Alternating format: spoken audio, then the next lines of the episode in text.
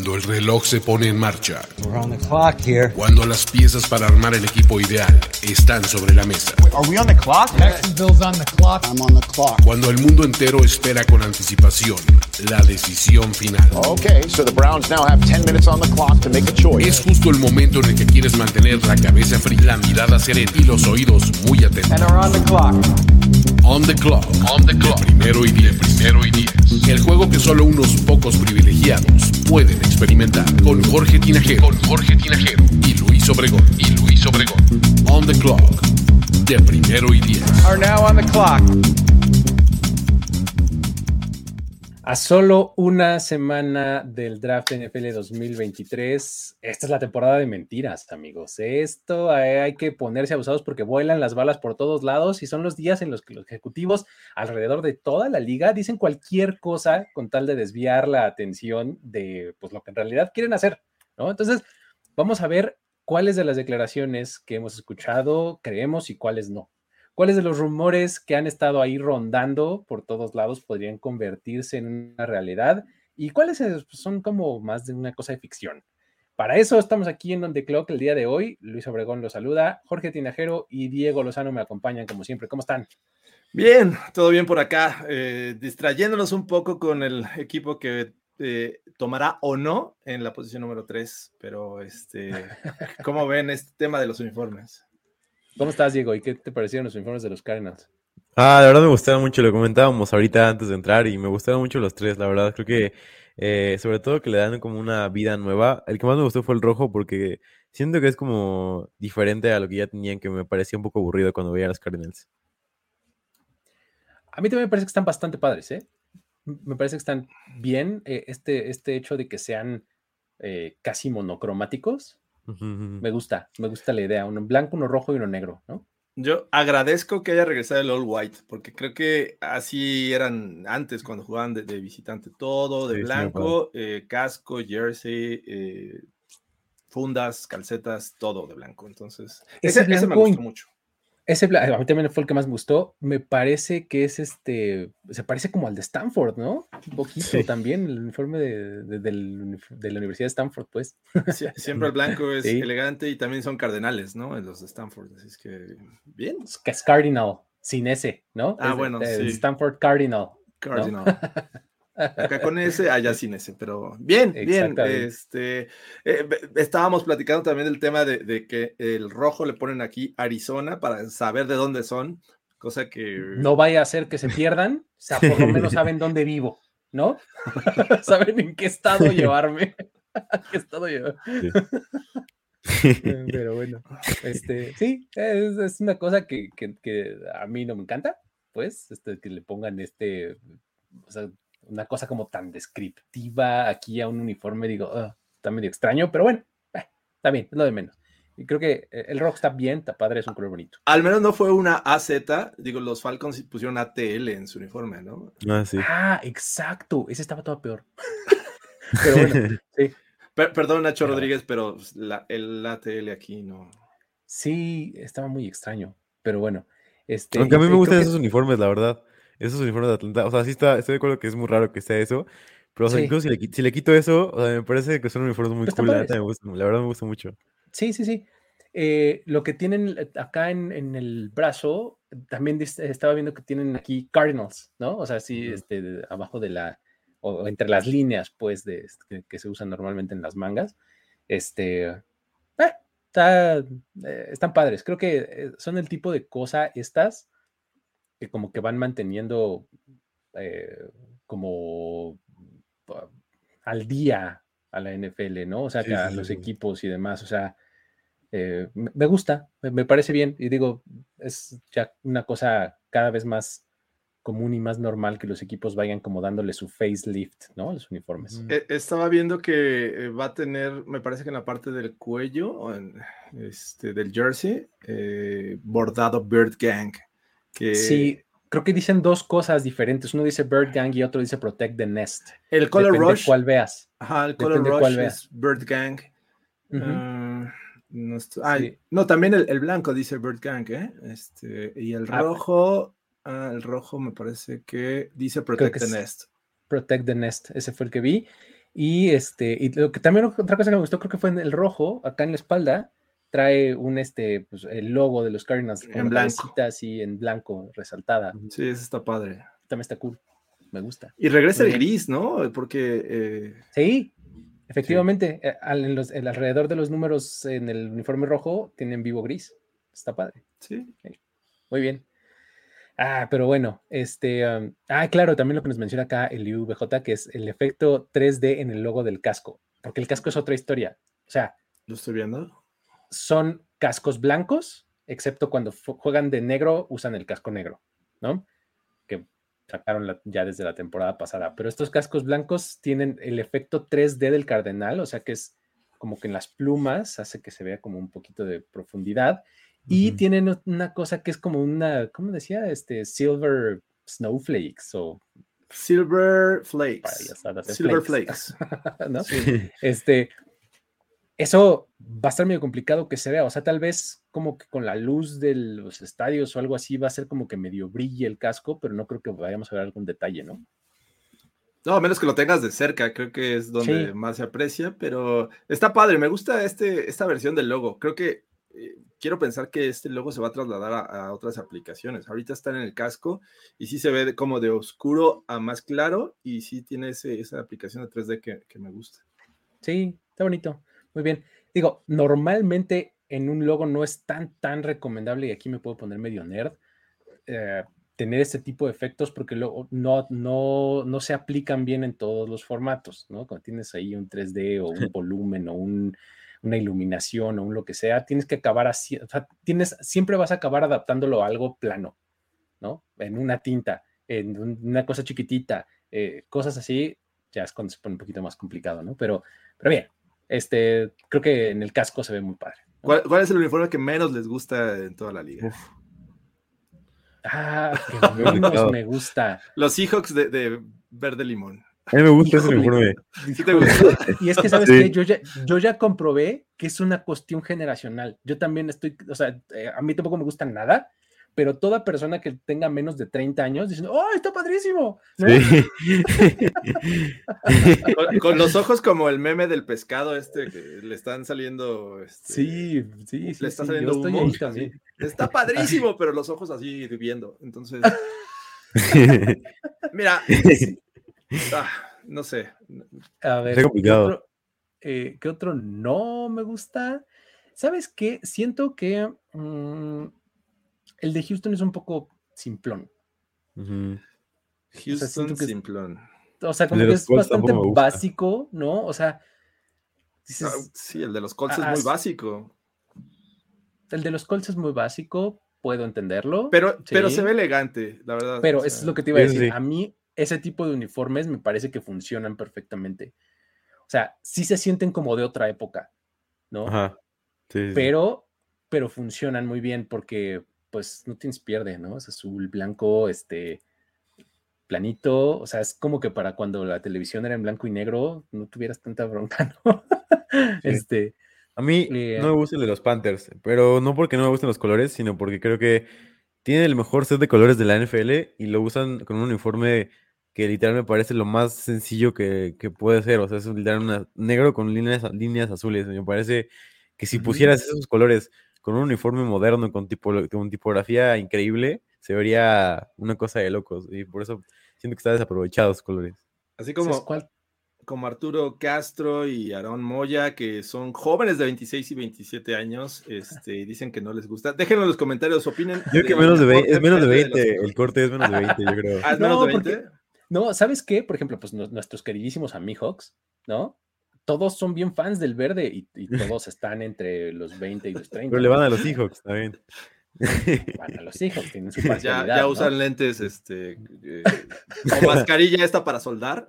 eh, eh, para ver los partidos. ¿no? No, no, no, no es de 3D lo que se pone, es para proteger. Pero bueno, un saludo a los amigos. Muy bien. Este, pero bueno, creo que podemos avanzar a lo, a, a lo que sí nos trajo aquí, ¿no? Este, entretenida venga. la, este, Ya después hacemos un video de uniformes. Me, me gusta. otro día platicamos de uniformes más a fondo y, y sus implicaciones. Este, pero hoy venimos a platicar de eh, justamente del draft y, y cómo se acerca y cómo hay un montón de rumores alrededor de muchas selecciones, de muchos equipos, de muchos prospectos, que algunos de ellos incluso los comentamos el, el día de ayer cuando hicimos un mock draft, ¿no? Hablábamos de que si se rumoraba y que si podía pasar esto y que si podía pasar lo otro. Hoy lo vamos a manejar como a nivel eh, realidad o ficción, ¿no? Vamos a hacer un statement y podemos decir esto fue sacado de un documental o lo otro es lo sacamos de una película de superhéroes, ¿no? casi, casi, ¿no? O sea, es realidad o es ficción, ¿no? Está eh, algunas de estas ideas que están ahí flotando, ¿sale? Entonces, la idea es, aventamos una afirmación y pues la conversamos y llegamos a la conclusión de si la creemos o no, ¿sale? Entonces, Ok. eh, ¿quieres empezar, Jorge? Échanos una, eh, una aseveración, una idea, y nosotros acá la discutimos entre todos. Eh, justamente siguiendo con el tema de los Cardinals, hemos dicho de que es el más probable eh, que vaya a salir de su posición, que en este momento es la, la número 3. Pero lo que leí recientemente es que estos Cardinals están enamorados de Tyreek Wilson y que podrían seleccionarlo. Y eso se mezcla con otro rumor que pusiste ahí eh, en la escaleta, que eh, haría que fuera el primer pass rusher en salir. ¿Cómo ven este rumor? Ficción. Yo ¿Ficción? como ficción. Totalmente. Sí. Eh, mientras que Luis se- eh, a ver, Luis, ya regresaste, estás ahí, no estás ahí, este, cierra más sí, tabs. escuché todo perfecto. ¿no? Ah, ok, nosotros te vimos congelado, Sí. Sí. pero, pero bueno, este, a ver, ¿qué opinas de este rumor? Eh, a ver, pero eh, el, como ah, creo que tiene como dos partes. Una es Tyree Wilson siendo como el primer pass rusher eh, y la otra es los Cardinals quedándose en el 3. Es que es, ¿cómo lo es, es el mismo, porque dicen, aman tanto a, ver. Tyreek Wilson que se quedarían en la Ajá. posición 3 para seleccionarlo. Ujú. Ok. Ah, sí, bueno, no necesariamente tiene que ser el primer pass rusher porque en el 2 hay alguien más y ahí puede ser seleccionado alguien más. Otro pass rusher, ¿no? Oh, sí, exacto. es- to- to-. Todos vemos como Will Anderson el primer pass rusher en ser seleccionado. Sí. que no sé, o sea, esa es otra que, o sea, eh, pero bueno, a ver, vamos por partes. Ahorita vamos uno por uno. El primero es, Arizona se queda en el 3 para tomar a Tyree Wilson. Yo la verdad es que no lo compro. O sea, creo que es así eh, más eh, fantasioso que película de Marvel de la nueva era. O sea, de las que ya están muy malas, ¿no? Este, no sé, ¿qué, qué opinas, Diego? Sí, yo estoy de acuerdo. Fíjate que me gusta Tyree Wilson, pero creo que Will Anderson está siendo valorado muy, muy alto por las, por la NFL en general. O sea, es el número uno actualmente del consensus Big Board. Es el número, es el favorito para ser seleccionado el número dos de los Texans en las casas de apuesta. Entonces creo que la NFL ama a Will Anderson de tal manera que va a irse dentro del top 3. Entonces, esto creo que también me lleva a conectar este, este pensamiento con que Tyree Wilson no se va a ir antes de, de Will Anderson de ninguna manera para mí. Y también con que los Cardinals no creo que estén dispuestos a, tomar a, a Tyree Wilson el número 3, sobre todo porque están las comparaciones ahí con Trevor Walker por los traits y por sus características físicas, porque ambos son unos fenómenos físicamente, pero la realidad es que Trevor Walker tenías como más eh, excusas para, dárselas, o sea, puedes decir como que, ah, este, estaba en la defensiva de Georgia, está, está más joven, este, no, no necesita de 5 años para producir, o sea, todo ese tipo de cosas. Y con Tyree como que tienes que, está un poco más complicado, eh, como que eh, mencionarlo como un jugador top 3, porque no es tan, tan un prospecto físicamente sorprendente como, como Trevor Walker para ser tomado dentro del top 3. Y sabes qué, creo que justamente esta idea es producto justamente del, del momento. O sea, de tenemos que tener allá afuera esta idea de que nos encanta un prospecto. Ah, se fueron por Teddy. Wilson porque puede ser. Sí. De que nos encanta este prospecto para dar la percepción de que estamos cómodos en el 3 y no estamos urgidos por salirnos de aquí y que nos Sí. vayan a, a low bolear, así que nos manden cualquier cosa por mi pick número 3, ¿no? O sea, tengo que mandar por lo menos la idea, la impresión de que si no, no pasa nada, ¿eh? O sea, o sea, siento que por ahí va, ¿no? ¿Tú ¿Cómo lo ves, Jorge? Yo también creo que es este, una cortina de humo, ¿no? Vamos a, a ponerle o agregarle valor a esta selección número 3. O sea, creo que va por ahí, ¿no? Tratar Sí. de convencer a los Cardinals y pagarles más para que ellos puedan bajar, porque a final de cuentas, digo, y es cierto, uno no puede bajar esperando a que te llegue un jugador, pero ¿qué tanto se podría bajar los Cardinals en un eventual pick? Me parece que no van a querer salir del, del top 10, siento, aunque los Titans, pues lo veíamos ayer en nuestro mock draft, es un candidato para llegar ahí. Sí. Yo, yo no le veo tanto el, el- el, este, el problema a que se salgan del top 10 o no. O sea, eh, probablemente si se van hasta el 20 o algo así, por ahí, por ahí yo diría, ah, yo creo que ya no tanto, ¿no? ya ni los veo menos dispuestos. Pero si se llega, se van al 12, al 13, al 15, o sea, digo, estoy diciendo números este, sin demasiado Sí, Los fundamento. Titans pero es el 11, ¿no? Ujú. Titans 11. Ujú. Jets 13, no creo. 14 Patriots tampoco. 15 Packers. mm, fuera de personaje, ¿no? 16 Commanders. No sé. No. So- no, O Sí. sea, no creo, pero no sé. Este. Es que más abajo tampoco ya ves muchas opciones, ¿no? O sea, Sí, no. A menos que de plano los Buccaneers digan, quítate que ahí te voy por mi CJ Stroud, ¿no? Sí. Algo por el Y sobre, estilo. y sobre todo, yo creo que estaría bien también, porque creo que eh, hablando un poco sobre el pick 3 de lo- del draft, me parece que siendo un equipo que no vas a competir por la división seguramente porque tienes a los Seahawks y a los Niners enfrente y que probablemente no vas a pasar a playoffs, me parece que lo mejor es decir, oye, pues voy a traer a nuevos talentos, a talentos que puedan ar- armar más en lugar de uno. O sea, aparte que lo, ayer, ayer un poco menospreciaba esta clase de draft, sobre todo después de los talentos elite, pero si algo tiene esta clase de draft es que tiene profundidad en, en jugadores, o sea, no tiene los jugadores elite como nos gustaría, y por eso la primera ronda está un poco no tan buena como otras, como otras temporadas, pero después de la primera ronda me parece que hay talentos como mucho mejores que en, otra- en otros drafts, o sea, me parece que por eso vale la pena hacer, intentar hacer un, un trade down, porque me parece que hay profundidad en las posiciones, o sea, cornerback, wide receivers, o sea, que sí no son wide receivers élite ni de primera ronda, pero que todos son de, de talento de- del slot que te pueden ayudar mucho en segunda o tercera ronda. Exacto, y tienes, o sea, eh, vamos, tienes que darle el trago, saber qué eres y entender que si eres los Cardinals, has tenido uno de los peores off-seasons, si no es que el peor de la NFL. O Sí. sea, nada más equiparable probablemente al de los Commanders, pero el de los Commanders es como en otro rank, en otro, en otro rubro, pues los Commanders es muy malo por cosas fuera del campo. El, el off-season de los Cardinals es malísimo en Sí. términos de fútbol. Probablemente sea el peor, ¿no? De, de toda la liga. Entonces tienes que entender eso y decir, más me conviene ir por más recursos en vez de uno solo, ¿no? Ujú. O sea, no es como que vaya a hacer gran diferencia a quien yo agregue. Entonces, sí, yo creo que este pick número 3 cambiado, este, ¿no? Y Sí. ya. Pero bueno, muy bien. Este, am, vámonos al que sigue. Venga, Diego, échanos un, este, una idea, un rumor, un algo que, que tengas ahí para platicar. Uno que ya la gente, casi toda la gente del draft lo da por hecho y la verdad eh, no estoy tan de acuerdo porque no me parece, y, y no, no lo digo porque sea un mal jugador, no lo digo porque diga, ah, es un boss, porque me parece que ah, los que dicen siempre esto siempre terminan mal, o sea, siempre va, a- eh, va a salir bien porque es un, es un juego de probabilidades no puedes asegurar que un jugador va a ser un boss o va a ser malo en la NFL. Seguramente puede ser un gran quarterback y ya saben hacia dónde voy, o sea, el caso de que Hendon Hooker se vaya a primera ronda. Eh, se habla mucho ya, no sé ustedes qué piensan sobre eso, si, si creen o no.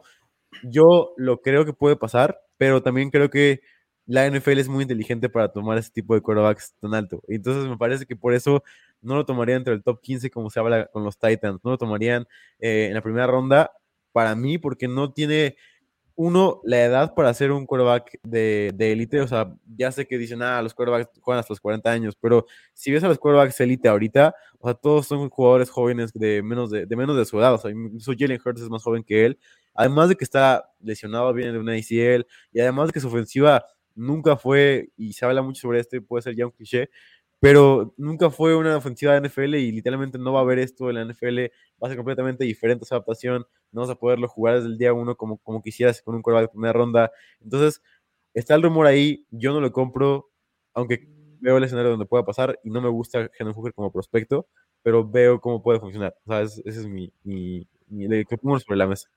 A ver, Hendon Hooker en la primera ronda. Eh, siento que son un poco más las ganas y, las narrativas comunes del draft que nos indican que los corebacks se van temprano, pero como bien lo dijiste, cada vez la misma NFL nos ha demostrado, o sea, sí es cierto, pero no por cualquier prospecto, ¿no, Jorge? Sí, que de hecho va ligado con otro que traía de Hendon Hooker. Que a ver. Dice que los Raiders tienen eh, a Hendon Hooker valuado como su tercer mejor coreback en esta clase. Considerando que los primeros dos podrían ser eh, Bryce Young y CJ Stroud, eso da la posibilidad de que en la séptima posición ellos puedan jalar el gatillo, porque eh, es eh, está casi puesto para que si no lo toman ahí, Hendon Hooker vaya a salir al final de la primera ronda como el ejercicio que hicimos ayer. Alguien que suba, que tome a Hendon Hooker al final de la primera ronda y con eso ya tiene su coreback con opción de quinto año. Entonces, está fuerte ese, ese tema de que los Raiders, o sea, no van por Will Levis, no van por Anthony Richardson, irían por Hendon Hooker. Eh, Entre el top 10 me parece una cosa. Imagina. A mí también. a mí también. es, es eh, creo que responde un poco a, lo mismo que decía hace rato, ¿no? O sea, es eh, el mago que te está haciendo así por acá, pero la mano que realmente está es la, la otra. ¿No? O sea, hey, miren, me encanta este Hendon Hooker. Agarra al otro, ¿no? sí. ¿No? como, como Don Barredora, cóllate niño. Cóllate. ¿No? Este, sí, eh, no sé, la verdad es que eso por, la, por el lado de los Raiders, ¿no? O sea, la verdad es que no lo compro ni un poco. O sea, mira, si los Raiders agarran a Hendon Hooker al principio de la segunda ronda, va, todo bien, perfecto, ¿no? Y les creo que le tenían bien valuado, ¿no?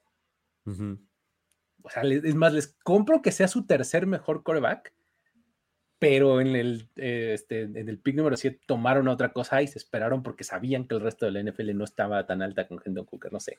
Sí, o sea, los Raiders le dieron tres años a Jimmy G, pero la realidad es que el primer año eh, ellos se pueden salir de ese contrato. Sí. Exactamente, está súper front-loaded. Evidentemente van por un coreback en este, en este draft.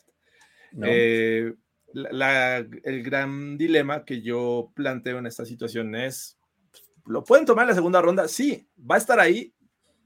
Puede que no. A lo mejor son, fíjate, vamos a mezclar los dos. O sea, es, no compramos el, lo van a tomar en el 7, digo, sí, en el 7 y es su tercero mejor, pero sí compramos el se va a ir en primera ronda porque los mismos Raiders van a regresar al 30 o al 28 o algo podría así. Ser, podrían ser los Raiders. Por Hendon Hooker. Claro.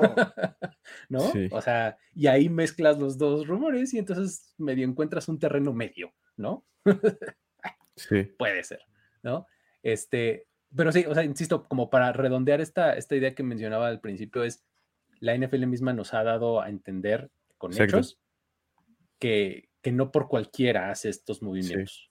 ¿no? Yo por eso no lo compro todavía, pero sí. Sí, o sea, teníamos muchas ganas de que Will, este, no, Will, no. Malik Willis. Malik Willis, exactamente, Malik, Willis y, y Reader, Sam Howell y Desmond Reader y no sé cuántos fueron en la primera ronda. Fueron hasta la tercera. Sí. O sea, ¿no? Este. Big eh, Kenny Pickett fue el único que se fue. En y ahorita fácilmente yo veo a, los cuatro Levis, Richardson, eh, CJ Stroud y Bryce Young como mucho mejores prospectos que Kenny Pickett. Entonces, también eso a lo mejor habla sobre cómo se van a ir a lo mejor todos dentro del top 10. Imagínate, ¿no? Eso también es, eh, está interesante. Pero bueno, muy bien. Um, ah, quiero aventarles otro. A ver, ¿qué será? A ver, vamos a mantenerlos ahí en la punta del draft. A ver. Hay esta idea de que los Texans, una de, esas, sus posibilidades en el 2 es salirse de esa, de esa posición, ¿no? Ocupar como, como capital este, el pick número 12 que tienen, ¿no? Para moverse un poco hacia arriba si hace falta después, pero este número 2, ponerlo a la venta.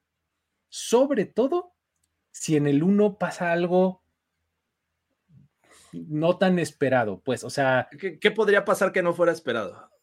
eh, un Anthony Richardson, un algo así en el número uno, ¿no? Ahora, no esperado puede ser cualquiera también, o sea, si, si toman a CJ Stroud y esperábamos que fuera Bryce Young o viceversa, ¿no? O sea, dependiendo de lo que pase en el número uno, va a haber otro equipo más abajo que diga yo quiero al otro y quiero subir al 2. Y entonces esta idea, ahí es donde surge esta idea de los Texans van a decir, ok, vente. Si hace falta, luego yo uso mi 12 para subir, más eh, combinación de otras cosas para subir. ¿Cómo lo ven? ¿Qué opinan? Yo no lo veo. eh, creo que los Texans van a ir por el mejor talento disponible, como lo mencionaba ayer en el, en el mock draft. Y me parece sobre todo porque Caserio quiere construir a partir, o sea, es una renovación completa del equipo. Y no es como otra vez para decir, ah, bueno, vamos a armarnos de jugadores eh, más o menos y vamos a seguir eh, ahí nadando en, en la mediocridad a lo mejor, sino es más como una, una decisión de que ya se me, están acabando el, se me está acabando el tiempo de, para poder hacer movimientos grandes y necesito tener un movimiento grande en el número 2. Y es mi oportunidad, es mi única oportunidad con un nuevo head coach, o sea, con un nuevo staff. O sea, me parece que por eso yo veo como, a lo mejor no Stroud, me parece que Stroud por eso no, no me encanta, probablemente está el asunto de la gente, que es el mismo que de Sean Watson y, el, y eso, pero me parece que Will Anderson está ahí y a ellos les encanta. Will Anderson es de Miko Ryans, que trabajó con Bosa, eh, que ha trabajado con muchos edge rushers increíbles. Me parece que por eso yo veo más que prefieran un Will Anderson o el mismo Anthony Richardson ahí en el número 2 a bajarse eh, a, a, más, a, más, como al, no sé, al 7 u 8, porque me parece que creo que ellos quieren asegurar un, un, un, jugador de estos blue chip players. Ok. ¿Cómo lo ves tú, Jorge? Eh, creo que hay que analizar por qué razón los Texans deberían de salirse de esa posición y no tomar a uno de los mejores eh, quarterbacks de esta generación. O sea, no les gusta del todo, lo podría entender y eh, podrían esperar, pero eh, nada te asegura que el próximo año vas a tener la oportunidad de, de tomar al mejor prospecto o al segundo mejor prospecto, como es el, el, caso de este año. Y más si pasa algo como lo de Anthony Richardson. Si es que esto vuela el, el draft tan temprano, tienes la oportunidad de agarrar o a, o a Young o Stroud. Me parece que, que no, no lo veo Digo, yo al menos les diría, no, Texans, no, pero. no lo hagas. No lo hagas. Pero Caserio, híjole, de repente hace cosas que, inesperadas. Los Texans entiendo. necesitan coreback. Sí, y, y, entiendo lo que, lo que dices, eh, Diego, de como que Nick Caserio le hemos tenido medio paciencia porque dice, bueno, y es que el head coach, y es que no sé Y lo de Sean Watson, sí. Ajá, y de Sean Watson.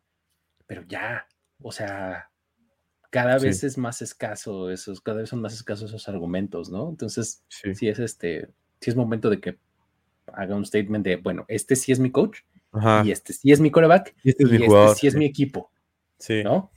Exacto. O sea, y de ahí en adelante para empezarlo a, a valorar, ¿no? ¿no? No puede ya seguir comprando tiempo. Eso es un muy buen punto. Ok. Este, um, eh, ¿qué otro, Diego? ¿De cuál otro quieres platicar? Venga. Va, eh, pues vamos a hablar, si quieren, sobre el, la discusión Will Levis contra Anthony Richardson. Eh, a ver. Que me parece muy interesante porque lo hablábamos ayer y, y, quería como enfatizar un poco esto. Incluso saqué un tweet hoy en la tarde sobre esto. Que decía, en una semana los Colts van a seleccionar a Will Levis y, y, todos vamos a estar felices porque Will Levis se fue a, a la tierra prometida. Eh, y lo digo porque eh, me parece que es un fit perfecto, porque Ballard siempre le han gustado quarterbacks como Will Levis, que son altos, que son fuertes, que además tienen el brazo para lanzar bazucas, que no tiene a lo mejor el toque eh, para, para, ganar siempre y puede ser malo eso, pero también puede ser muy bueno porque te puedes este, tener ofensivas verticales. Traes a un coordinador ofensivo que que es bueno en todo tipo de, ofensivas. Lo vimos con Jalen Hurts, vimos incluso en el mismo Super Bowl, como la mayoría de los pases fueron verticales hacia AJ Brown, una jugada uno contra uno. O sea, todo tipo de, de, cosas me parece que entra mucho en el, en el esquema de Ballard y en el esquema de Steichen, que también Will Levis fue de los quarterbacks que más porcentaje de quarterback sneaks ganados tuvo la temporada pasada. Y si hay alguien que fue el rey de los quarterback sneaks fue Shane Steichen. Entonces, otro, otro fit también hablábamos, hablábamos ayer sobre cómo llevaron a todo su staff al, al, Pro Day de Will Levis, demostrando lo mucho que les gusta. Y a lo que voy con esto es, ¿será Will Levis seleccionado antes, antes que Anthony Richardson? Yo digo que sí, y me la juego porque creo que creo mucho que los Colts van a, van a agarrar a Will Levis antes que Anthony Richardson. Y también lo que digo es, si no lo toman a Will Levis los Colts, me parece que va a caer y ahí sí es donde Richardson se va a ir mucho antes que Will Levis. ¿Cómo lo ves, Jorge? Anthony Richardson, eh, perdón, Will Levis seleccionado antes que Anthony Richardson. ¿Es este de documental del Discovery Channel o del History Channel de alienígenas ancestrales? Oye, sí, soy fan de ese show, pero bueno. ancestrales. ¿Cómo cortaron esa piedra con.? Ah, bueno, en fin. Este, a, a mí me parece que, que eh, debería de ser así. Si nos ponemos a evaluar lo que es el prospecto puramente por eh, lo que representó en, en, el terreno de juego, me parece que Will Davis debería ser el primero en salir de este draft. Eh, y, justamente veía todas la, las situaciones en contra que pasó Will Davis en su último año. Eh, se fue su, su, mejor wide receiver un, un año antes, tuvo que hacer, jugar con un freshman, este, la ofensiva completamente cambió, sí. se fue, no, no recuerdo el, el, el coordinador ofensivo que estaba eh, con él. Pero bueno, uh -huh. ayer comentaba que tuvo cuatro cambios de coordinador ofensivo en su carrera colegial. Eh, pues la verdad es que yo sí prefiero a Will Levis que Anthony Richardson. O sea, Anthony Richardson es, una, es un tipo muy atlético, pero falta experiencia y le falta pues mucho tiempo ahí ap aprendiendo en la NFL. Entonces, si fuera los Colts, y tuviera a ambos, que ya se hubieran salido eh, Bryce Young y, y CJ Stroud, creo que Will Davis tendría que ser mi opción. Y esto me lleva a uno que está entrelazado a este, que es, los Colts no se van a mover de la posición 4. O sea, uh, como que no hay el suficiente mercado como o la suficiente demanda de Will Levis como para decir, uy, Exacto. me tengo que ir sí uno o dos lugares para arriba para tomar a mi Will Levis, ¿no? Sí. Solo les gusta a ellos. Es, es, están cómodos en el 4, ¿no? Sí. ¿Cómo, ¿Cómo, lo ves? O sea, la afirmación sería, los Colts no se mueven de la posición 4. Estoy de acuerdo. Sí, no, ¿No? Ya, aunque, por ejemplo, ya se fueron dos corebacks y los Cardinals están vendiendo su, su pick, creo que no vale la pena eh, saltar una posición. Para sí, asegurar ¿no? a Will Levis, porque ¿quién te lo va a ganar? Sí, no y aparte seguramente el, el, que salta lo va a hacer por Richardson o por Anderson, me parece, porque, porque son dos jugadores como más dentro del molde de lo que quiere un GM, o sea, más de lo, dentro del molde de, ah, este jugador es Tulsi, este jugador puedo desarrollarlo, este jugador tiene todo el físico para ganar, y Will Levis es más un jugador que a lo mejor depende un poco más del sistema y depende más como de todo su, su, entorno, si, está mal el entorno no va a funcionar, y no es tan tan desarrollado físicamente como Anders, como Richardson, que puede hacer a lo mejor eh, una especie de Jalen Hurts, a lo mejor que puede funcionar increíblemente bien, pero con un poco de tiempo, ¿no? Entonces creo que por eso los equipos pueden preferir a, Richardson por, por, encima de Levis, excepto los Colts. excepto los Colts, perfecto. Este, uh, ¿qué, otra, ¿Qué otra idea traes, este, Jorge? O rumor, eh, eh, traigo un, que es... un, planteamiento que, que, esto puede derivar en, en, un tema mucho más robusto, que es el de los Venga, wide receivers. Estaba leyendo que eh, es muy probable que, a pesar de que todos vemos a Jackson Smith Jigba saliendo no más allá del pick 12 con los Texans, hay un rumor que dice que él podría estar to siendo tomado por, en los 20. Ok. Y esto eh, podrían ser los candidatos a tomarlo los Ravens o los Vikings. Es, eh, es el rumor que, que, estuve leyendo. A ver, que un jugador, en este caso JSN, se vaya así de abajo, quiere decir que tal vez el, el port se presentó de una forma, hubo movimientos hacia arriba por demanda de corners, de tackles, de corebacks, etcétera, que hicieron que fuera bajando, ¿no? Ese es, ese es, un escenario que yo podría ver. O sea, uh -huh. no necesariamente tan asociado a él como prospecto, sino a cómo se presentaron las elecciones adelante, ¿no, Diego? ¿Cómo ves? Sí, eso es una, eso es una, es un buen argumento. También, como yo te lo decía alguna vez, es, es que veo esa clase de wide receivers un poco como la clase de, de quarterbacks de temporada pasada, en donde como que nos esforzábamos mucho en decir, ah, pero son, es una posición de alto valor, tienen que irse por menos tres en la primera ronda porque siempre ha sido así. Eh, y me parece que es una clase muy poco, no talentosa, no diría talentosa, pero sí muy poco con las con cómo se debe de ver un wide receiver talentoso en la NFL. O sea, no hay de ese tipo de wide receivers como, ah, este wide receiver es dominante, este wide receiver es, domina todos los balones que le caen es un pick top 10 asegurado. No ese tipo de wide receivers y la mayoría son jugadores pequeños que nada más van a contribuir como un arma 3 de la ofensiva. Y yo por eso puedo ver que a lo mejor se van a ir menos wide receivers de lo que la gente piensa. O sea, creo que por eso vería a lo mejor que, que nada más se fuera JSN a lo mejor, ¿no? Porque es el único nombre. Y todos, y vería un escenario donde, donde dijéramos, no, pues la verdad sí, o sea, todos los demás como que nos esforzábamos en meter a Quentin Johnson ahí por su físico y porque era el único diferente. Nos esforzábamos en meter a Addison por su físico, porque es rapidísimo. Y así Flowers también, pero en realidad es muy pequeño y no tiene el peso para ganar. Y todos pesan menos de 180 libras. Entonces creo que nos estamos esforzando demasiado en, en meter a wide receivers, que me parece que puede pasar, sin duda alguna, pero creo que la clase no es tan talentosa y puede haber un, los GMs pueden juntarse y decir, no, pues la verdad es, no me gusta esa clase de wide receivers y vamos a ir hasta, la segunda ronda, que ahí caiga la, caiga la lluvia de wide receivers. O sea, esto, esto se relaciona con, entonces, solamente un receptor tomado en el, en el top 20, ¿no? Que esa era una de las ideas que yo traía, ¿no? Y, es muy probable. De, hecho. Esta, eh, la, compramos, ¿no? Sí. Yo creo que sí. Sin embargo, el único argumento ahí que podría tumbar esta, esta, este rumor o nuestra credibilidad en él es que Quentin Johnston podría estar en el radar de los Chiefs. Si Quentin Johnston en algún momento está libre, eh, ellos podrían... ¿Que se avienten para arriba? podrían incluso considerar subir posiciones para tomarlo. Necesitan un wide receiver de estas características, alto, que vaya este, a lo profundo, porque hay que recordar que, los Chiefs lo que más han perdido es eh, que Mahomes lance a lo profundo del terreno. Sí, que justo, o sea, ahí eh, ayer lo medio lo mencionábamos ya de pasada porque era el último pick y fue demasiado rápido el, cómo incluso Patrick Mahomes quiere a Safe Flowers, ¿no? Como Safe Flowers es como el receptor que como que mejor encajaría en esta ofensiva que es así de este de igual así de distracción por un lado y realidad del otro y eh, gimmicks y smokes and mirrors, ¿no? O sea, creo que Safe Flowers se presta mucho para eso. Quentin Johnson es otro tipo de receptor que también les hace falta, ¿eh? O sea, no sé, ¿cómo ves esto, Diego?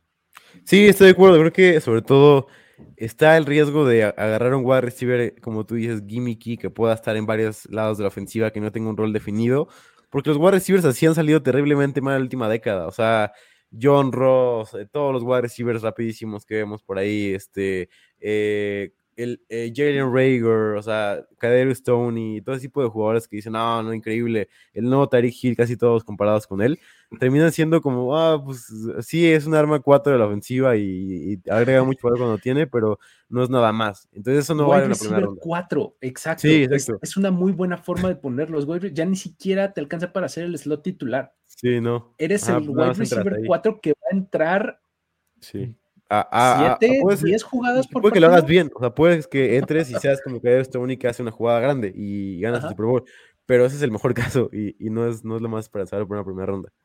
Sí, está, está interesante. Eh, este es, eh, digo, JSN en los 20, solamente uno antes del pick 20.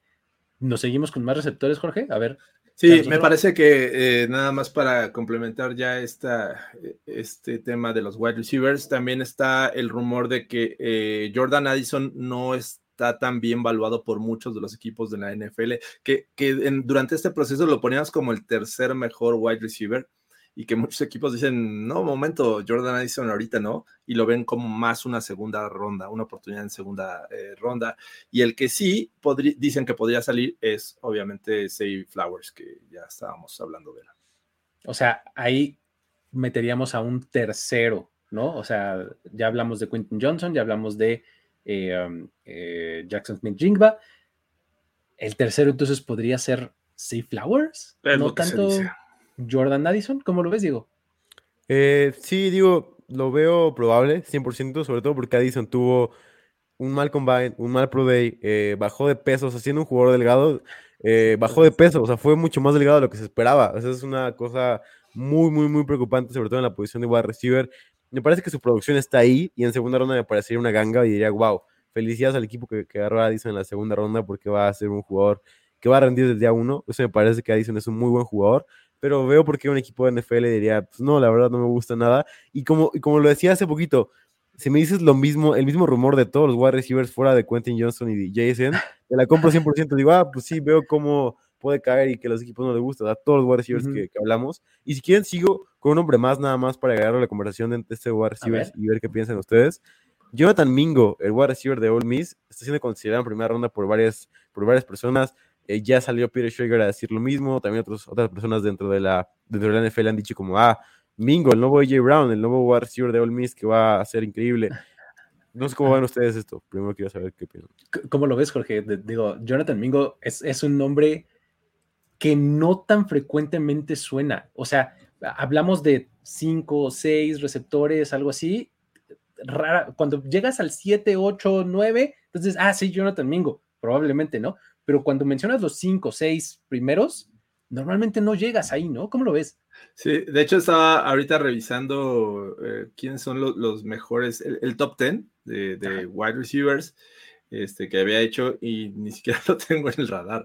O sea, obviamente eh, Jackson Ajá. Smith Jigba, Quentin Johnston, eh, Jordan Addison, Say Flowers, Jalen Hyatt, este, después George Downs, Nathaniel Dell, Cedric Tillman. O sea, a ver, mi punto es, estamos hablando de que es probable de que veamos solamente un wide receiver, tal vez dos. Si, sí. si acaso se mete el tercero, sería Say Flowers ¿por qué estar pensando en este momento que Jonathan Mingo podría ser alguien que, que, genere mucho ruido? O sea, ¿y quién podría ser? Obviamente tienes en el radar a los Ravens, tienes en el radar a, a los Vikings, eh, incluso los Chargers, que es otro de los rumores que por ahí se está manejando, que ellos van sí o sí por un, un arma para Justin Herbert. Y esto pues, uh -huh. podría ser, podría, o sea, hay opciones para que eh, esta primera ronda esté plagada de wide receivers. El tema es por qué Mingo. Exacto. Creo mira, el, único mérito que le doy a esto es que viene Peter Schrager y normalmente ese Peter Schrager sí. tiene, o sea, tiene poquitos takes, pero cuando los tiene dices, ¡ay, oh, lo, lo, preciso que es! ¿No? O sea, sí. es ese tipo de, de, este, de personalidad Peter Schrager, ¿no? O sea, uh -huh. sobre todo rumbo al draft. Te avienta sí. dos rumores por ahí, o algo así, dos reportes, dos cosas que, que, escuchó o que le dijeron o que habló con no sé quién, con sus fuentes, y son súper, y son de este tipo, ¿eh? Así de, a cabeza no me lo esperaba, y le da, ¿no? O sea, es la única credibilidad, porque si el jugador, dices, yo acabo de ver mi top 10 que hice, bueno, ya tiene bastante tiempo que hice mi top 10, como un mes o algo así, y tampoco lo tengo en el top 10. O sea, lo tengo más abajo, pues, de, de, de los 10 sí. que, que ranqué, digamos, ¿no? Entonces, eh, como jugador no necesariamente, o como prospecto no necesariamente lo compro, pero por ese rumor lo empezaría a dar un poquito más de validez, ¿no? Pero bueno, eh, hay otro prospecto, ¿no, Jorge? Más o menos ese tipo que, que, ves ahí como creciendo. Eh, sí, Jalen Hyatt, de hecho, este, y parece que es uno de los que está siendo muy bien valuado por los eh, Green Bay Packers. Pero esto, sinceramente, yo no lo compro de que vaya a ser tomado en la primera ronda. O sea, son los Packers, posiblemente no, ya no esté Aaron Rodgers. Jalen Hyatt, creo que si lo toman, podría ser en la segunda ronda, como lo hicieron el año pasado, ¿no? Con este Watson. Uh -huh. ¿Te, ¿Te, acuerdas justo que, no me acuerdo cuándo fue, creo que fue en el de preguntas y respuestas, que yo hablaba de justamente de, de, de Jalen Hyatt como eh, eh, probablemente, no sé si el único, pero uno de los pocos receptores, eh, prospectos de receptor de esta clase, que te ofrece un trade así off the charts. En el caso de Jalen Hyatt es su velocidad, ¿no? O sea, que dices, este tipo sí puede quemar a quien sea. Y eso, ese factor, le puede dar un diferencial y hacerlo lo suficientemente atractivo como para que se vaya en la primera ronda de alguien que se enamoró de eso, nada más. ¿Cómo lo ves, Diego? Jalen Hyatt. Sí, hace poco analizaba los wide receivers estadísticamente y, y, lo pueden checar en mi cuenta de Twitter si quieren ahí. Y bueno, hice una estadística sobre todo de qué wide receivers ayudaron más a su quarterback a triunfar y a ser considerado como un buen quarterback en colegial. Y Jalen Hyatt fue de los que más ayudó ¿Cómo lo hice esto? Fue midiendo el quarterback rating que generaron por recepción, que es una nueva estadística que se me ocurrió, y eh, promedio de profundidad de targets. Eh, y me parece que esto es una buena manera de medir como, ah, pues le dio un buen porcentaje, un buen quarterback rating cuando le pasaban su dirección por target y también eh, se separaba muy bien de, su cornerback para poder, para que su quarterback le pudiera lanzar la bola larga. Hyatt estuvo ahí arriba con Quentin Johnson y Marvin Mims, que Marvin Mims me parece, by the way, un jugador sensacional, un robo del draft. Pero hablando sobre Jalen Hyatt, fue, estuvo ahí arriba, estuvo con Quentin Johnson, por ejemplo, que eso consideraron una primera ronda. Está ahí el argumento de que es una gran arma vertical y que solamente va a ser eso. Que para mí es eso, y para mí por eso puede ser un gran prospecto de segunda ronda, pero no lo veo como una primera ronda justamente porque me parece que es un, un DK Metcalf eh, región 3 o región, región 4 más bien. Eh, entonces, eh, creo que por eso no me gusta tanto, pero sí está ahí la opción de que pueda ser un gran jugador, específicamente en jugadas verticales. Creo que estoy de acuerdo, pues, o sea, es el, el tipo de receptor que es muy especialista en algo y por eso se puede ir en la segunda ronda, ¿no? Y eh, ganas como de que, insisto, que, se vayan más receptores son lo que, lo que nos motiva un poco estos, estos rumores o estas ideas. Este, ¿Qué otra cosa podemos eh, platicar? A ver, vámonos a, la defensiva. ¿Qué les parece? ah, no, a ver, nada más vamos a hablar de Villan Robinson. A ver, tema Villan Robinson y rumores en torno a Villan Robinson y posibilidades que tenemos. A ver, eh, repetiré este take porque creo que así lo he visto de verdad. Es pasamos de la como como esta idea de, wow, los running backs son lo máximo, pasamos a, eh, esperen, no son tan buenos, se están devaluando, ¿no? La idea de devaluación del running back pasó a un, toda una corriente anti-running backs en la primera ronda, ¿no? O sea, como, como fobia, así de, no, y gente llevándose las manos a la cabeza con la idea de pensar, este, de tomar a un corredor en la primera ronda, ¿no? se me hace que esa exageración ya es eso. O sea, vayamos caso por caso. Y creo que Villan Robinson es perfectamente justificable en el top 15, probablemente en el top 10, dependiendo de cómo se presente tu board, ¿no?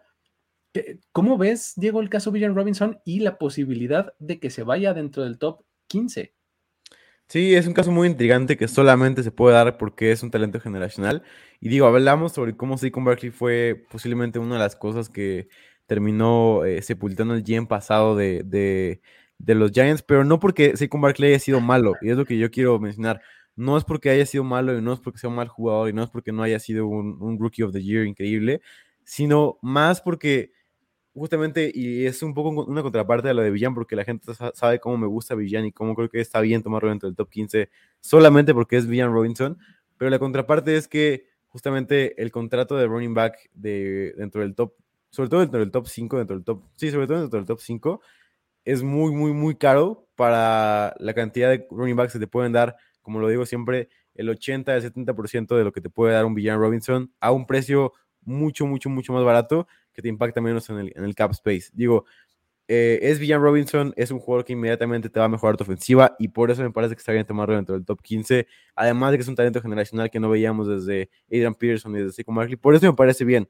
Solamente que está obviamente el riesgo de que si se lesiona, de que si pasa algo extraordinario, pueda ser considerado como financieramente algo malo, ¿no? Para, el equipo que lo tome. ¿Cómo ves? Fíjate, vamos, vamos a, a este, a meterlo y apretarlo un poquito más. ¿Qué opinas de este rumor de Villan Robinson en el 10 a Filadelfia? Jorge, ¿cómo lo ves?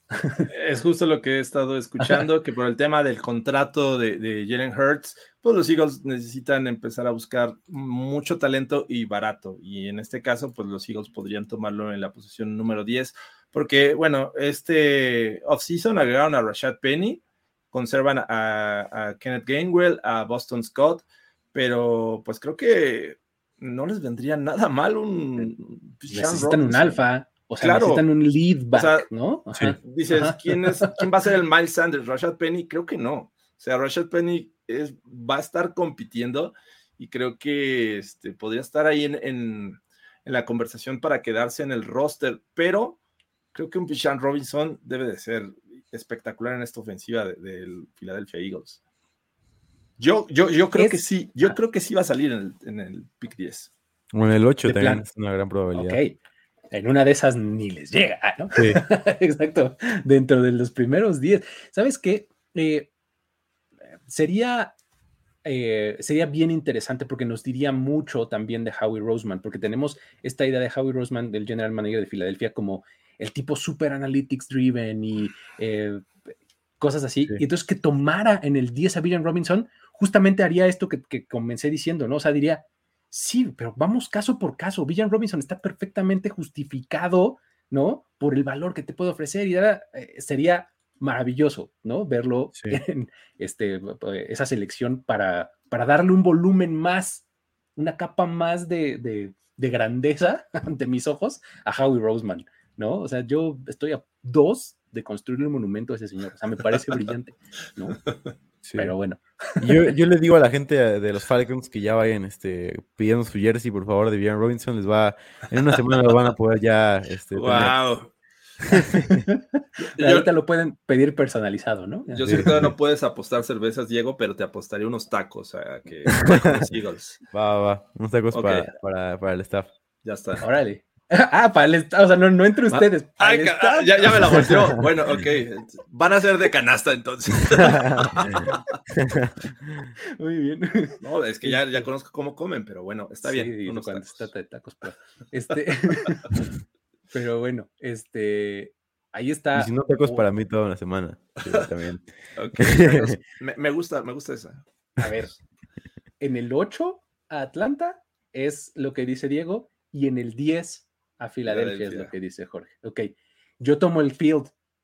Sí, sí, este, si es en otro lugar que no es en esos dos, los tacos son para mí. Qué barbaridad. ¿no? Sí.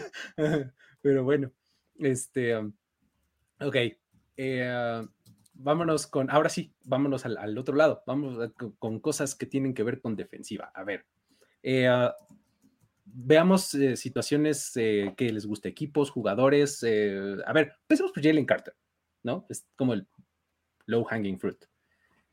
Está esta, esta percepción de que Seattle no matter what, o sea, así como en Draft Day se escribió este John Snyder, así Jalen Carter no matter what en un papelito y se lo guardó en la bolsa, ¿no? Este, eh, como que no les espanta nada, ¿no? Este, el asunto que pudiera existir fuera del campo. ¿Cómo, cómo lo ves, Jorge? El tema de, de Jalen Carter. Ah, específicamente con Seattle, ¿no? O sea, de Seattle diciendo, chámelo, aquí tuve a Frank Clark y aquí tuve a este, unos cuantos y la, la cultura es lo suficientemente fuerte en este equipo como para manejar este, este caso. y es que eh, muchos creen que esto no es un factor para los Seahawks por Pete Carroll. O sea, a ver cuántos jugadores no ha tenido en su roster desde que llegó a esta franquicia eh, que han tenido un carácter pues nada fácil de manejar, ¿no? El mismo este, Richard Sherman, ¿no? Que El Thomas. digo, Earl ya- ya vi- Thomas, exactamente. ¿no? ya ha habido varios ejemplos en, en Seattle que creo que decir Russell pues Wilson. Creo que, creo que puede. Russell Wilson podrías agregarlo, Diego, pero no vamos a meter esos temas en este momento. Sí, creo que él tiene la capacidad y la experiencia como para poner en cintura a cualquier jugador. Y creo que Jalen Carter no podría, no podría ser esa excepción. Por eso creo que no les importa. O sea, sí creo totalmente que los Seahawks podrían estar pensando en Jalen Carter.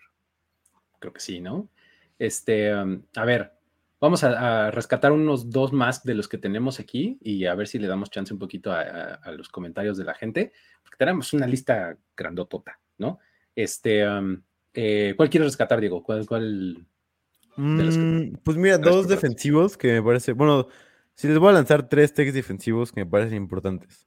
A el ver, primero es que se habla sobre Nolan Smith dentro, de la primera, dentro del top 10, y no solamente Ujú. por ESPN Analytics y por las casas de apuesta, sino también ahora ya respaldado por Peter Schrager, que me parece que son tres fuentes muy importantes que puedes unir y para decir, wow, Nolan Smith se va a ver muy, muy temprano el draft. Me parece que lo compro completamente porque me parece un jugador increíble. Físicamente, por todos lados, me parece que llena las, las cajitas de, de todos los, lo que necesitas en, en un pass rusher. Me encanta Nolan Smith entre el top 10. No sé qué piensan ustedes. Ese, eh, digo, probablemente sea mi, mi bias, mi parcialidad. Nolan Smith es de mis pass rushers favoritos, mi dos, o sea, de, de jugadores de, de, extremo de la línea defensiva. O sea, me gusta muchísimo y veo perfectamente las razones por las cuales Filadelfia, ¿no? Nuevamente, diría, Sí. vengan habla. Sí. por ejemplo, en el 8 los Falcons, ¿no? En, este, a los mismos Bears en el 9, Ujú. o sea, sin ningún problema veo a Nolan Smith salir en el, en el top 10. ¿Cómo lo ves tú, Jorge? Para que Nolan Smith salga en esa posición, o sea, dentro del top 10, habría que pensar qué equipos buscarían para rusher y obviamente tendría que estar a- arriba o de Will Anderson o de Tyreek eh, este, Wilson, Tyreek. Wilson. Entonces, eh, veo a, lo- a los Lions como un equipo candidato a tomar pass Ándale. rusher, Claro. podría, podría ser, pero no sé si sea el primero en que, el que salga, ¿no? En- a menos que los Texans hagan su relajo y en el 12 se mantengan y tomen un pass rusher. So- solamente con ese tipo de escenario veo un 2 o tal vez 3 ya así muy, muy forzado este, En el top 10. en el top 10. O sea, o tendría que estar mu- mucho mejor valuado que, que Will Anderson para que un equipo diga, sí, voy, voy con él. Eso ya lo veo difícil. Lo Sí, veo está O sea, complicado. Eso ya también lo veo difícil, ¿no? Pero sí veo la posibilidad de que un equipo prefiera el sabor del lado este, Nolan Smith sobre el sabor del Sí. lado este, Tyree Wilson. Sí. ¿Me explico? Este, algo, algo así sí lo vería. Este, ¿qué, qué, qué otro, Jorge, Ah, tienes defensiva? sí. O, o bueno, Diego, que- venga, Diego, nos- Diego iba- a ver, nos ibas a decir otro, sí, sí. Me sorprendió mucho la gente nada más para acabar con esos takes. Eh, Kyle quien si fuera de la primera ronda se habla cada vez más. Eh, ahora está en el número 34 en el Consensus Big Board, que me parece una fuente muy, muy importante para poder ver quién se va y quién no se va en primera ronda. Está fuera de la primera ronda en, en el mock draft de Peter Schrager y está fuera de primera ronda en casas de apuesta. O sea, ya son tres fuentes igual.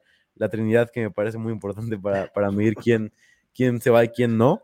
Kyle quien sí está fuera de primera ronda en los tres. Entonces, creo que cada vez cae más, sobre todo por las preocupaciones que hay eh, con él, y, me parece, sobre todo con su físico, y, me parece que igual la NFL es muy inteligente para comparar con Aaron Donald, entonces, eh, por eso creo que, la Jenkins sí, creo que sí es real, y sí compro que, que no se va dentro de la primera ronda.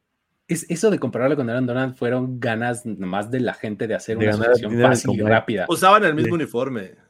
Más. Jugaban en la misma posición, iban en la misma universidad, los dos están chaparritos, ya, comparemos, ¿no? Y en el combine lo hicieron muy bien también.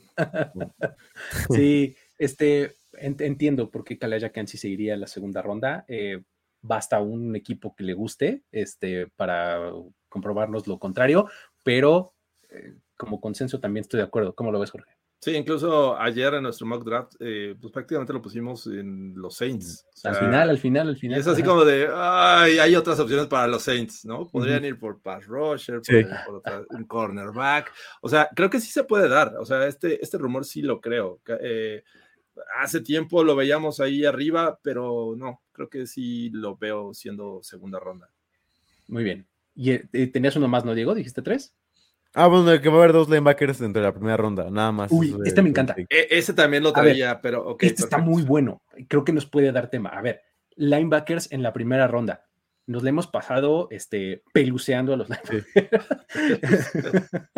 Pero la verdad es que este, últimamente hay mucho, mucho este, calor, ¿no? Con los linebackers, que si los Bills, que si los Cowboys, que, o sea, equipos, digamos que en el último tercio de la primera ronda, que podrías ver cómo toman un linebacker, ¿no, Jorge? ¿Cómo lo ves?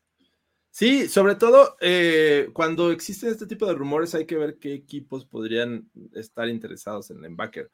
Eh, uno, definitivamente son los Bills. Creo que es alguien que si no van por centro, que también es un rumor fuerte, que estarían pensando en, draftear un centro, eh, podría ser linebacker. Y, este, y el otro me parece también tardío, porque no creo que vaya a salir mm, dentro del top 20 un linebacker, sinceramente. Sí, no. Ya lo veo más Lo, difícil. lo- lo veo muy Mm. complicado. Eh, pero si hay alguien más, aparte de los Bills, creo que son los mismos Eagles al final de, de la primera ronda, si es que se enamoran de alguien. O sea, que digan, este ya no lo voy a encontrar más adelante. Digo, porque a fin de cuentas, pues, no sé, o sea, podrían ser pacientes. Ellos perdieron linebackers en, en este, en este offseason. ¿Sabes? ¿Sabes? Eh, he estado escuchando y leyendo mucho en Cowboys Local Media cómo ha crecido en el gusto general y del mismo este, front office y de la llamada de Stephen Jones con el radio y no sé cuánto, Drew Sanders. Mm, sí. Drew Sanders para los Cowboys. O sea, Drew Como que- él, eh, como, que sien- como que la percepción es que es muy similar lo que te puede ofrecer con Micah Parsons, obviamente a escala, ¿no? O sea, a escala de, Ajá, de sí. es- calidad, pues, ¿no? pero es, es, es un jugador que, que tiene como que las mismas, los mismos usos, las mismas aplicaciones que le podrías dar, ¿no? O sea, alineas a uno off the ball y al otro en la línea y no sabes cuál de los dos va a venir y cuál va a echarse para atrás, sí. ¿no? Eh, está interesante el planteamiento, o sea, ¿cómo lo ves, Diego? Sí, y entra muy bien con el esquema de Dan Quinn también, que me parece que al- si algo va a hacer es justamente ir con sus linebackers a- en blitz, que lo hacía también en los Falcons. eh, y me parece que justamente con Dion Jones, justamente que lo ponía incluso como pass rusher a veces con los Falcons. Ajá. Entonces me parece que sí podría haber como, ah, yo quiero mi propio Dion Jones en mi defensiva de los, de los Cowboys, porque Van Der Esch también está cerca también, creo que de, de terminar el contrato. Entonces, eh, me parece que por eso veo probable que, sobre todo Drew Sanders, porque me parece que entra mucho más que, que Simpson, que es más un jugador Tulsi el- de, del slot. Exacto, es el, o sea, el rumor de linebacker de los Cowboys es solo Drew Sanders, ¿eh? O sea, no nadie más. O sea, si es en la primera ronda, es Drew Sanders, ¿no? Este, está, eh, está interesante. Y de la pero- Universidad de Jerry Jones. Además de Arkansas, exactamente. ¿no? Exactamente. un Ya está, Razorback fírmenlo, fírmenlo. hecho y derecho. ¿no? Esa es la razón que le lleva a los Cowboys, Ninguna otra. O, o sea, entonces los Cowboys y los Bills, para ustedes son los dos candidatos para que este rumor sea creíble. Para mí, Los ellos- Commanders también podría ser eh, un equipo que podría a lo mejor ir ok, también, ¿vale? 16, ¿no? Ajá. Está- O- el más los, los Buccaneers. los Buccaneers. Devin White ser. dijo, Ajá, quiero salir. Sí. Y ha bajado de Puede nivel también. Efectivamente. Ok, ahí hay, ahí hay este, algunos. Eh, digo, tenemos el, el- el hecho de, de, de como entender qué onda con Kevin White estando presente en Kansas City, ¿no? ¿Qué nos están diciendo con esto? ¿O qué nos está diciendo él? ¿No? O sea, él ha tenido las suficientes conversaciones con equipos que lo hacen percibir que se va a ir en la primera ronda o la misma NFL tiene esta idea y también por eso le mandó invitación y todo. Este, ¿cómo, cómo leen esto de Kevin White? Yo creo que nada más es como por cordialidad. No, no, veo, no veo cómo sería en primera ronda, la verdad. No hay nada que, que me indique que, que así va a ser. Sí, ¿tú- ¿cómo lo ves tú, Jorge? Kevin White. Pues es el invitado, ¿no? De la primera ronda, por eso tiene que estar ahí. Pero, eh, sí, a- a- creo que en algún momento dijimos por qué razón o, o quién o qué información tienen como para decir, sí, este jugador potencialmente puede salir en primera ronda. Pues la verdad es que no lo veo así. Sí, ¿no? Muy bien. Entonces, por último, vamos a platicar de algunos eh, que, que veo aquí en, en las notas jugadas que podrían ser- ser cambiados en el draft. Rápidamente mencionemos algunos y este, si lo vemos, no lo vemos, eh, bajo qué circunstancias. ¿Cómo lo ves, Jorge? Sí, eh, creo que el que ha empezado a despertar eh, rumores es el amigo de, de Diego, eh, Trey Lance. Es eh, alguien que, bueno, vivió una situación bien complicada porque después de la lesión encontraron no nada más a Jimmy G como alguien que les podía mantener el ritmo de, bueno, el buen nivel del, del equipo, sino que también su coreback, eh, Mr. Irrelevant, los mantuvo ahí. Y de hecho, también se cree que él puede ser el futuro de esta franquicia, lo cual pues dejaría a Trey Lance como en el limbo. Así es que hay equipos que en teoría han estado buscándolo y es uno que, que podría estar siendo eh, buscado. Sobre todo creo que lo asocian mucho con los Texans, con esta situación de me salgo del pick 2 y a lo mejor tengo capital para poder este, comprar a Trey Lance. O sea, es como todo un enroque, ¿no? O sea, me salgo del pick 2, agarro más capital y ese capital lo uso para pagarle a los 49ers para que me den a Trey Lance y entonces yo puedo agarrar Sí. jugadores defensivos. Ah, ok. ¿Cómo lo ves, Diego? Sí, me parece que Lance es una, es una gran opción, sobre todo por cómo me parece que los Niners lo manejaron mal todo el proceso de Trey Lance. O sea, sobre todo porque lo que yo mencionaba es este tipo de quarterbacks Tulsi, que no están listos para la NFL. Sobre todo este tipo de quarterbacks, me parece que son los, los quarterbacks que tienen que equivocarse dentro del campo. O sea, no, no esperarse un año porque creo que no, no aprenden lo suficiente. O sea, los que, los que aprenden son los, los quarterbacks inteligentes, los quarterbacks como más, este, que procesan las jugadas. Sí lo, lo entiendo, como Mahomes incluso, ¿no? Pero los quarterbacks como Herbert, como Jalen Hurts, como Josh Allen, me parece que no hubiera servido de nada que hubiera, se hubiera sentado un año completo. Ellos aprendieron porque se equivocaron el primer año. Herbert no tanto, pero sí Allen y Hurts. Y, a partir de ahí dijeron, ah, bueno, así funciona la NFL y así puedo ganar yo físicamente y así me puedo probar. Los Niners nunca, nunca se dieron el tiempo para hacer eso. O sea, solamente fue como, ah, estamos enamorados de Jimmy G, queremos jugar toda la temporada número uno porque somos un equipo que contiende para el Super Bowl. Y, y nunca se dieron el tiempo como de formar a su quarterback por el que dieron un capital enorme que nunca fue eh, bueno, o sea, nunca fue un trade que dijeras, ah, los Niners robaron, para nada, fue un trade nada bien pensado eh, y, además, sumado a eso, el hecho de que haya dicho, no, pues no lo vamos a desarrollar, vamos a dejar que se siente un año y al siguiente año vamos a iniciarlo ya, sin que haya aprendido algo realmente valioso de tiempo, como lo dije con, con Hurts, con Allen, con este tipo de como Herbert también. Entonces, me parece que se fue mal llevado y nada más quiero poner un nombre más sobre la mesa que me parece que, que quiero mencionar que, que, va a ser tradeado.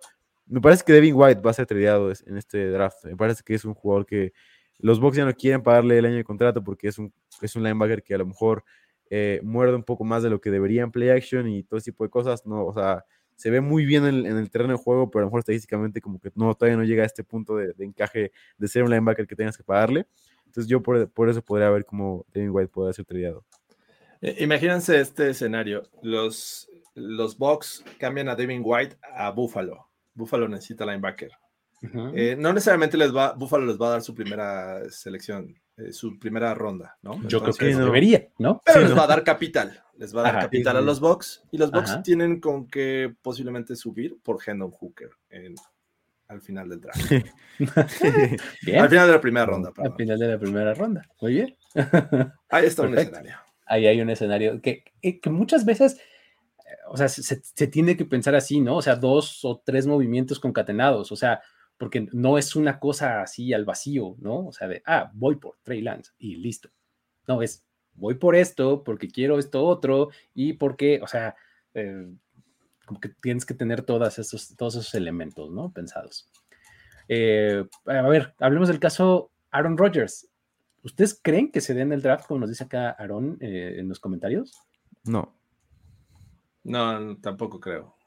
O sea, ¿nos vamos a esperar hasta después del draft? Igual con Lamar. Creo que Lamar y Aaron Rodgers va a ser hasta junio o julio. Bueno, a Rodgers posiblemente en, en, mayo, pero Lamar sí va a ser hasta junio o julio, posiblemente. ¿Cuál es la...? Bueno, Lamar lo entiendo porque por el, el deadline del franchise tag es en, a mediados de julio, ¿no? ¿Por qué con Rodgers lo ves antes?